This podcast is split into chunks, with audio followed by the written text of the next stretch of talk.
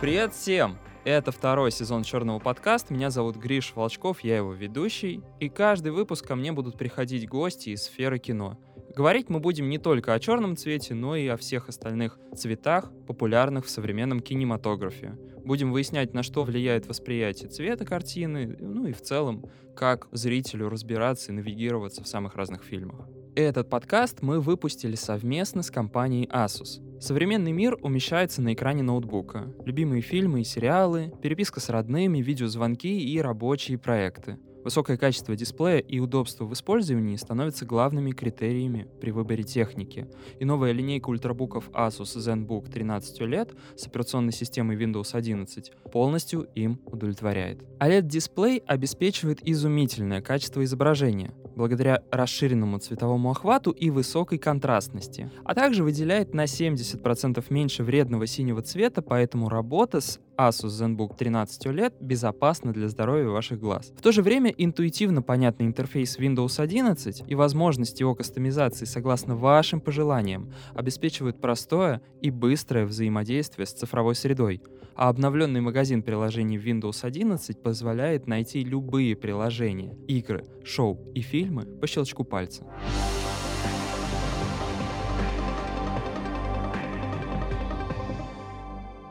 И сегодня мы будем говорить про розовый цвет в кино.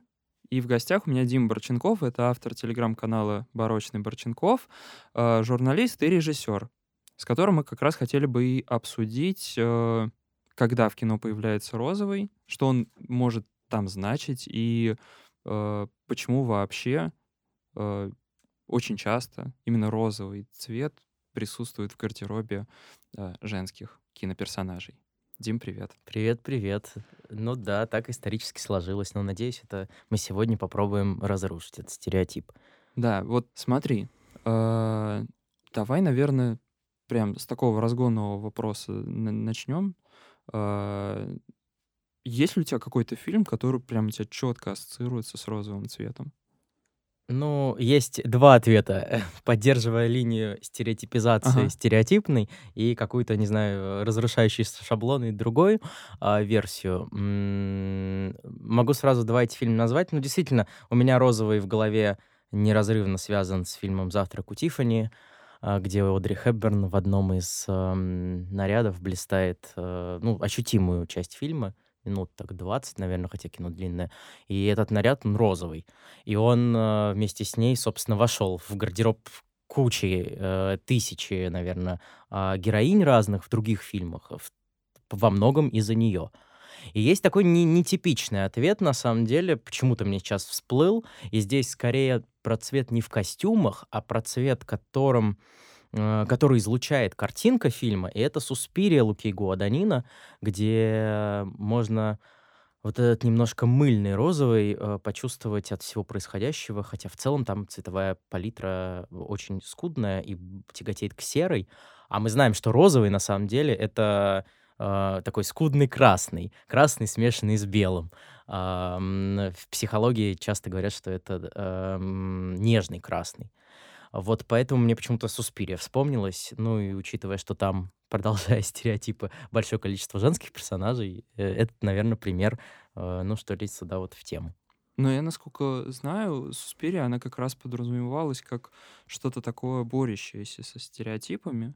То есть это не традиционный такой. Э, я, я же правильно понимаю, речь про фильм ужасов, который выходил еще в 20 веке? А, Оригинал. Э, не, я говорю сейчас про новую, ага, новую а, про фильм 2018 года. Э, и это своего рода ремейк, ну или создатели называют его кавер, на фильм как раз-таки э, Дарио Арджента «Суспирия», который, ты правильно говоришь, в где-то а, во второй половине, наверное, лучше так сказать, 20 века выходил. И это типичный фильм под жанр ужасов «Джало», где очень мало смысла, очень много а, бьющей по глазам картинки. Вот там розового никакого не было. Там вот как раз преобладали черный, красный, ну, более резкие цвета.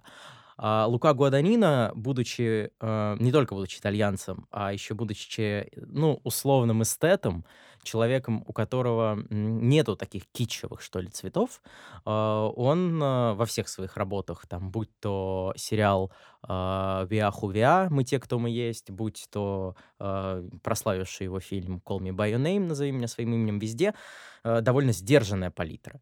И Суспирия, собственно, под его пером, под его началом превратилась в что-то более нежное, а отсюда и появился этот э, розовый цвет. Хотя вот мы говорим про нежность, а, а финал там абсолютно кричащий, красный и пугающий. Я, кстати говоря, ну, не думал про розовый как такой цвет сдержанности. То есть для меня это, ну, наверное, действительно под таким влиянием большим э, традиции, особенно вот этой MTV-шной традиции из начала нулевых, это прям такой э, супер девчачий, кто не видит, я сейчас показываю кавычки, э, цвет. Ну и, соответственно, как-то у меня вот так вот отложилось, что розовый, ну, наверное, знаешь, не, не про такую мягкость, а скорее про такую Про яркость. кич, да? Про кич, да. Вот, самое, Но вот наверное... у тебя, наверное, это возникло из-за того, что м, м, принесла как раз не Одри Хепберн, о чем я сказал в начале, и вместе с ней, там, не знаю, Мерлин Монро, тоже э, блиставшая в целом ряде розовых нарядов, э, если мы говорим про костюм, не, не знаю, свингующие 60-е э, лондонские, где э, тоже очень часто эм, героини этих свингующего, этого свингующего Лондона одевались в розовый. Вот посмотрим новый фильм эм, Эдгара Райта, выдающегося режиссера, который называется «Прошлой ночью в Сохо», как раз-таки запечатлевший эти свингующие 60-е. Эм, там героиня Сэнди, э, ну, наверное, стоит сказать в двух словах сюжет. Да, я не смотрел, кстати. Вот, да. И а- многие слушатели тоже, думаю. А, Главную героиню зовут Элли. А, Она живет в наши дни, но фанатеет по 60-м. Э, В первой же сцене мы видим ее в платье из газет, а это прямая отсылка к 60-м. Мы видим у нее постеры как раз-таки с э, э, завтраком у Тиффани. Э, Она живет в прошлом, слушает музыку прошлого, но мечтает быть модельершей и получает из лондонского дома мод письмо, приглашение стать студенткой этого лондонского дома мод. а, И, собственно, отправляется в Лондон, где тут же влюбляется во всю атмосферу, э, которая буквально минут через 10 разрушается тем, что у нее токсичные, а, токсичные соседки, а, однокурсницы, что Лондон — это опасное место, она живет в Сохо, в самом, наверное, ну что ли, пропитанном плачевными легендами районе Лондона. И все это заставляет ее погрузиться в прошлое, а так как у нее есть некое, некое ментальное расстройство, ну, не буду в спойлеры вдаваться, а у нее вот это погружение в прошлое превращается в некую связь с девушкой, которая жила в 60-х. Ее звали Сэнди, она хотела стать певицей, но у нее кое-что пошло не так. Ну, вот дальше, наверное, будут уже спойлеры. И вот эта Сэнди, которую а, Элли играет Томасин Маккензи, замечательная актриса из «Кролика Джоджо» и фильма «Время» Шьямалана. А, а Сэнди, собственно, девушку из 60-х играет Аня Тейлор-Джой, известная по сериалу Netflix «Ход королевы», например, или там по «Новым мутантам». А, и вот Аня Тейлор-Джой появляется в розовом, типичном для 60-х наряде, а, и сразу в себя влюбляет, и сразу заставляет Элли в будущем рисовать с нее наряды и возвращать эту моду на 60-е э, уже в наши дни. Но когда ты сказал про MTV, это все, вся вот эта длинная преамбула, которую Мгм. я сказал, она э, немножко, э, ну что ли, не в тему, но мне было важно, наверное, этот бэкграунд обозначить. А Не в тему, потому что как раз в 90-е и в нулевые розовый переосмыслился. Переосмыслился MTV-культуры, переосмыслился, э, не знаю, поп-исполнительницами, типа, ну сейчас, наверное, важно упомянуть э, Бритни Бритни Спирс. Спирс, конечно, м, появился с фильмами из э, нулевых, там, не знаю, Рис Уизерспун, «Блондинка в законе». Это э, розовый, другого цвета у нас в голове не возникнет. И он начал ассоциироваться у нас с китчем, с чем-то прям, ну, э, наверное, даже вульгарным. Ну, кричащим таким, да. Да, и вот эта сдержанность, которую э, ра- разили костюмы Одри Хепберн, э, Мерлин Монро, еще ряда, там, не знаю, див Голливуда, пре- превратился в, ну, вот такой MTV-шный розовый, и он у нас, наверное, поэтому и закрепился за женским образом, потому что вот претерпел, э, ну, наверное, несколько изменений, связанных именно с женщинами. Но это сейчас переосмысляется, и мне, мне очень радостно, что это переосмысляется и приобретает какое-то другое значение. Да, я просто тоже подумал, что все эти фильмы, они действительно выходили эм, с Линдси Лохан, э, Рис Уизерспун, они выходили в начале нулевых. Это вот время, когда э, я сам много времени проводил у телека и сам эти фильмы все смотрел, но с тех пор, на секундочку, прошло лет 15 уже. Не знаешь ли ты, как вообще сейчас с позиционированием розового? Потому что я знаю, что фильмы, которые тогда выходили в нулевых, а, они превратились в некоторый такой культурный феномен современный, он все-таки не очень актуален к тому, как мы воспринимаем э, этот цвет сейчас. Да, он действительно меняется, и м, тут у этого изменения а, можно увидеть несколько векторов. Вот один вектор э, я обозначил фильмом «Суспирия». Mm-hmm. Это когда розовый становится цветом нежности, и э, он ну, что ли, излучается от э, режиссеров, режиссерок, которые славятся своим эстетством. Важно сказать, что вот сейчас есть эти мужчины, э, которые меняют отношение к розовому, а, через свое искусство. Вот есть такие эстеты, как Шон Бейкер э, или м, Лука Гуаданина, или упомянутый нами Эдгар Райт. А есть люди, которые как бы в массовой культуре тоже меняют отношение к, э, к розовому в том числе. И здесь, мне кажется, ну, очень важно упомянуть Райана Мерфи, человека, который переосмыслил всю телевизионную культуру э, в Америке, э, автор сериалов «Гли», э, «Хор» или «Лузеры», автор сериала «Американская история ужасов», «Американская история преступлений», не знаю, «Вражда», можно целый ряд назвать проектов. Это один из самых плодовитых сейчас продюсеров-сценаристов Америки. Так вот, у него есть... Э, почему я решил о нем вспомнить? У него есть сериал «Американская история преступлений», мной упомянутый, и у этого сериала есть второй сезон, который посвящен убийству Джанни Версачи. И так как Versace а, это, наверное, один из самых китчевых брендов, а, который стал, э, ну что ли, класса люкс, а, то он неразрывно связан с розовым цветом. И интересно, как Райан Мерфи его переосмысливает. А у Райана Мерфи вот эта китчевая, кемповая даже культура, она очень часто проявляется в проектах. Он ее переосмысливает через как бы присваивание этого цвета мужчиной. Главный герой э, по фамилии э, э Кьюненнон, по-моему, его играет замечательный актер Даррен Крис, он как раз-таки убийца Джанни Версачи, и у него розовая кепка, он с ней ходит там из локации в локацию, из места в место, и у него розовые трусы, а, в которых он часто появляется, потому что э, ведет там довольно э, типичный для того времени образ жизни, он жигало и э, по совместительству вот убийца. Я еще подумал, что очень много розовых сцен в у Уэса Андерсона, особенно в отеле Гранд Будапешт. Там прям целая, целая эпоха показана через такую, э, через э, призму розового цвета. И там мне казалось, что это такое, что ли, светлое воспоминание о своем прошлом. Поэтому э, весь период, там, кажется, это 1930-е годы, воспоминания э, владельца отеля, они как раз э, в такой вот немножко э, розовой цветовой палитре, хотя там с большими акцентами и на голубой цвет, и на фиолетовые цвета.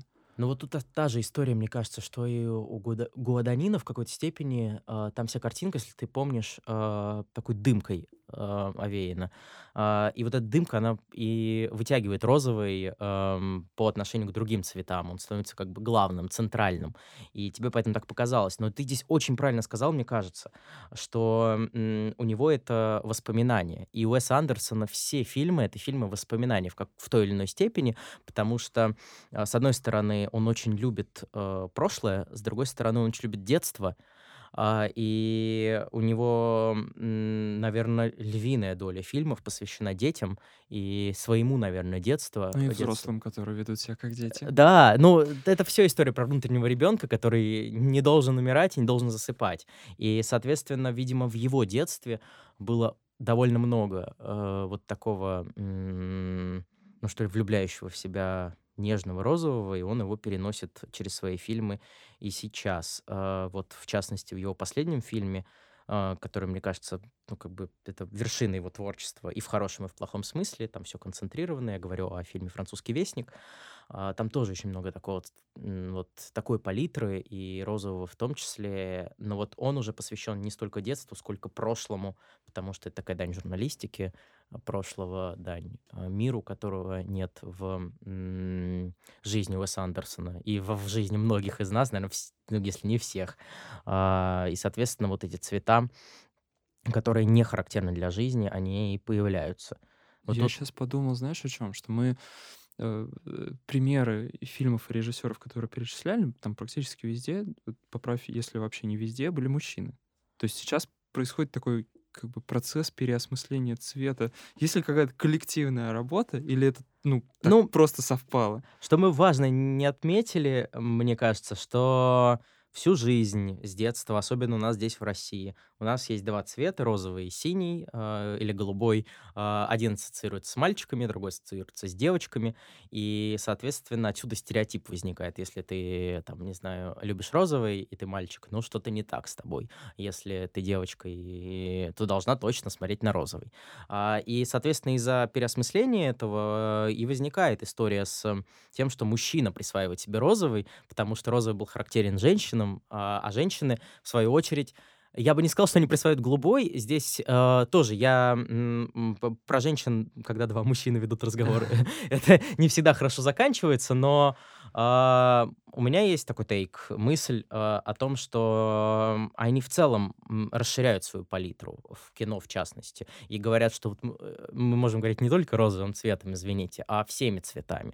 А в случае с мужчиной э, и излишней маскулинизацией образа мужского в кино в том числе, и, и э, выходит этот курс не на расширение палитры, а на те цвета, которые не были характерны для мужчины.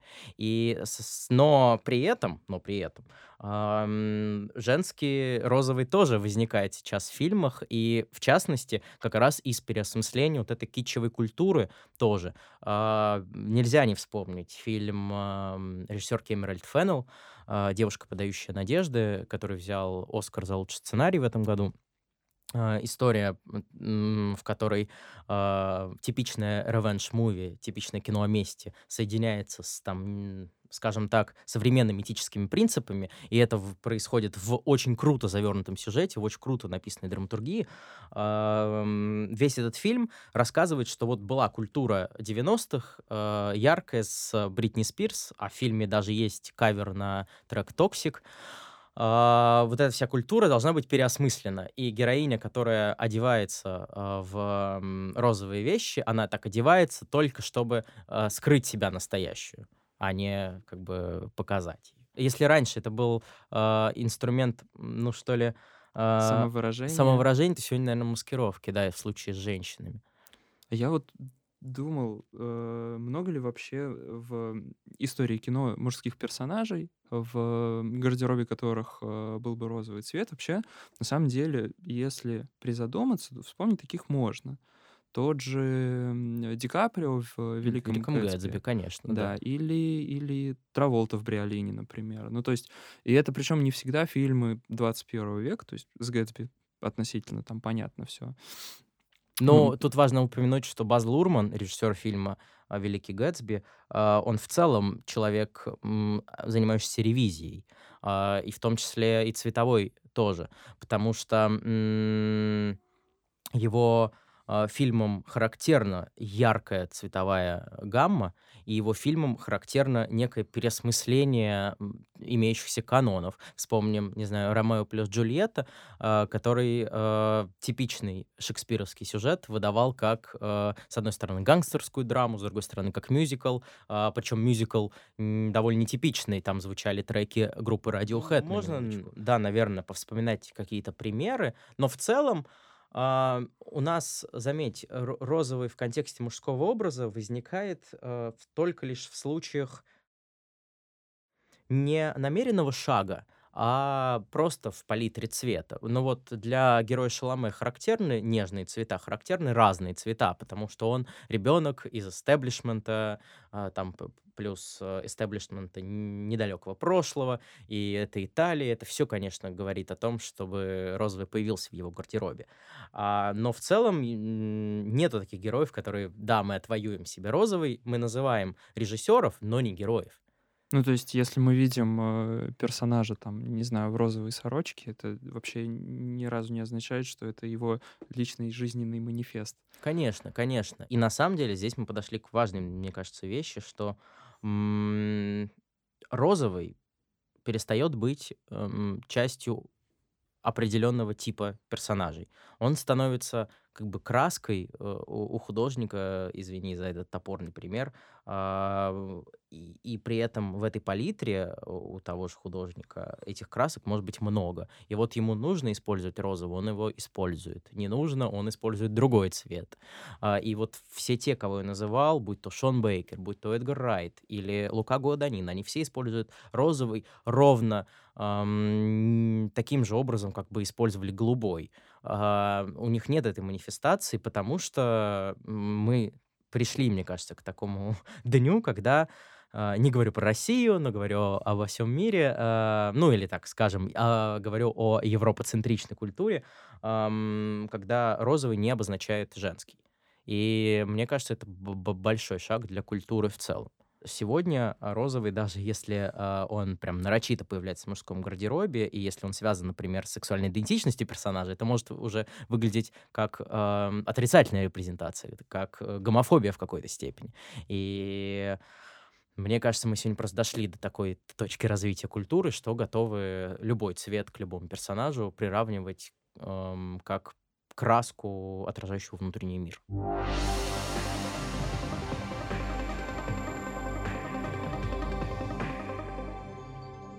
Давай тогда еще немного поговорим про интерьеры. Я еще вспомнил еще и про одинокого мужчину с э, Колином Фёртом. Да, это фильм э, одного из самых выдающихся людей, э, наших современников Тома Форда, дизайнера и режиссера. Который вообще-то, да, не особо много фильмов снял, и, и, и он в первую очередь дизайнер. И ну, э, я не знаю, как его сейчас титровать, просто великий человек, потому что режиссер, он не менее крутой, а, нежели дизайнер. А, те фильмы, которые он снял, всего два на данный момент, это «Одинокий мужчина» и «Nocturnal Animals», которые нас перевели под покровом ночи. Это действительно выдающийся фильм. За второй он получил а, «Льва» в Венеции. И говоря про розы в одиноком мужчине, там есть совершенно бесподобная сцена. Одинокий мужчина — это история про э, героя Колина Ферта, который э, там, по-моему, лет 20 состоял в отношениях с, э, со своим ранее студентом, если не, ошибаюсь, э, и его возлюбленный погибает в начале фильма, и герой Колина Ферда переживает эту трагедию. Весь фильм ему помогает подруга, которую, и роль которой исполнила Джулиана Мур. И вот этот весь фильм такая, такое эстетское разлагание человека и приход его от жизни к смерти. От, ну, вернее, от смерти другого близкого человека к собственной смерти. Не знаю, спойлер, не спойлер, много лет назад фильм вышел. Так вот, там есть замечательная сцена, где он разговаривает с незнакомцем около машин, которая с помощью м, солнца ну, на самом деле, э, в кино не с помощью солнца, но в художественной реальности фильма с помощью солнца окрашивается не в оранжевый, не в красный, а в розовый цвет.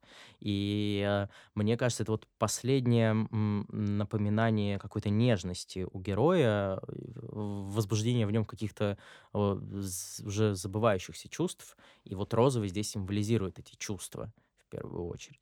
Слушай, а как ты думаешь, вот по результату тех трансформаций в кино, которые вот мы сейчас перечислили, фильмов, которые выходили за последние 10, наверное, даже особенно 5 лет, э, может ли через вот это освобождение и через возможность работать э, с розовым не как с уже там, прописанным маркером, э, может ли часто сейчас розовый восприниматься как цвет новой надежды, цвет э, такого вот освобождения, где-то даже непредумышленного. Если как цвет э, фильма «Звездные войны. Новая надежда», думаю, нет. А если как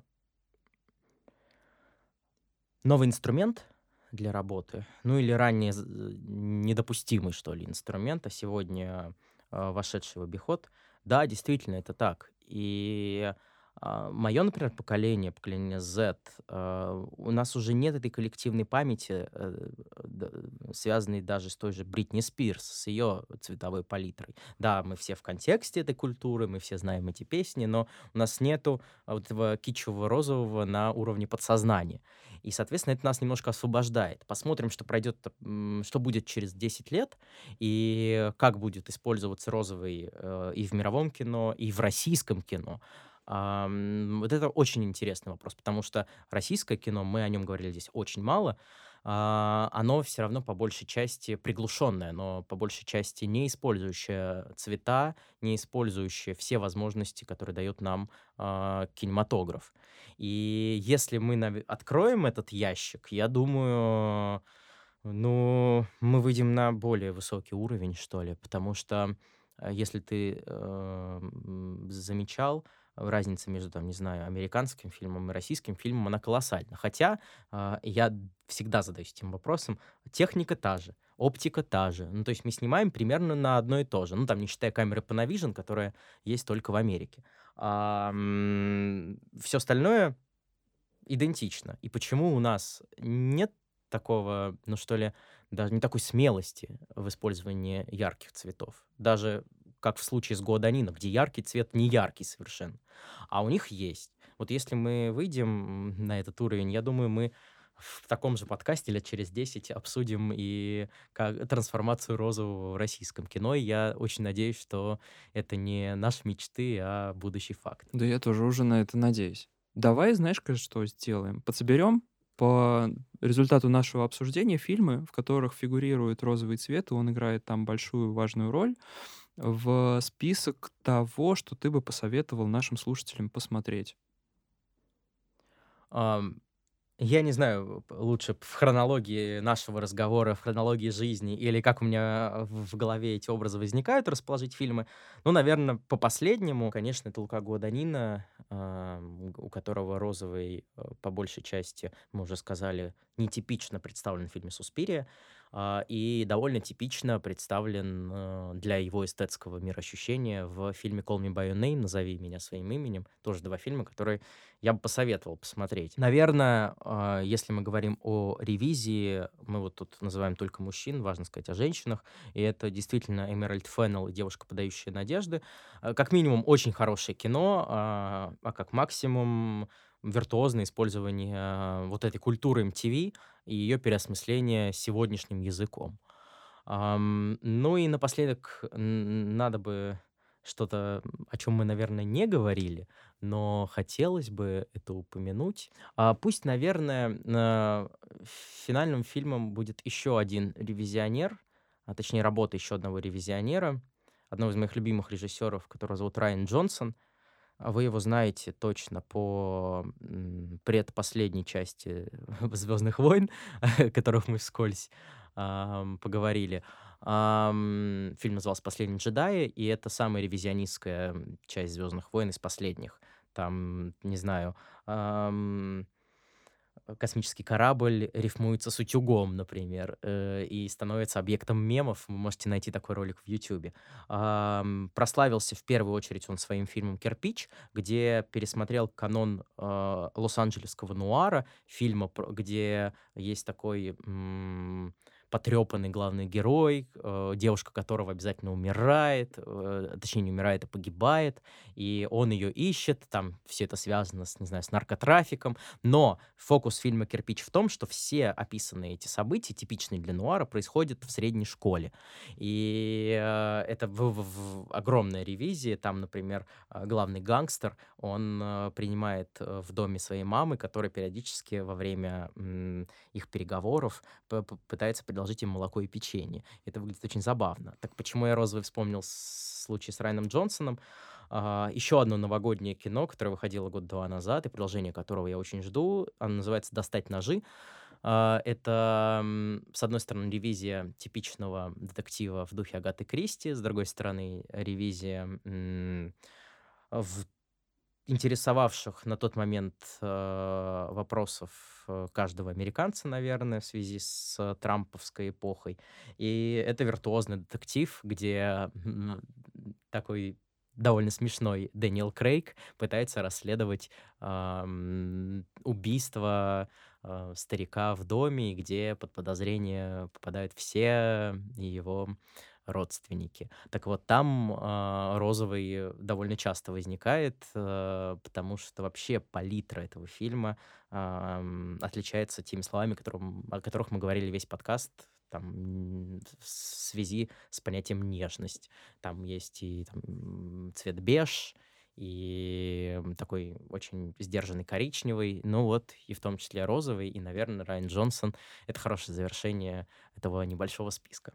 Круто. Спасибо тебе большое. И также знаю, что ты приготовил для наших слушателей загадку. Мог бы ты ее, пожалуйста, озвучить?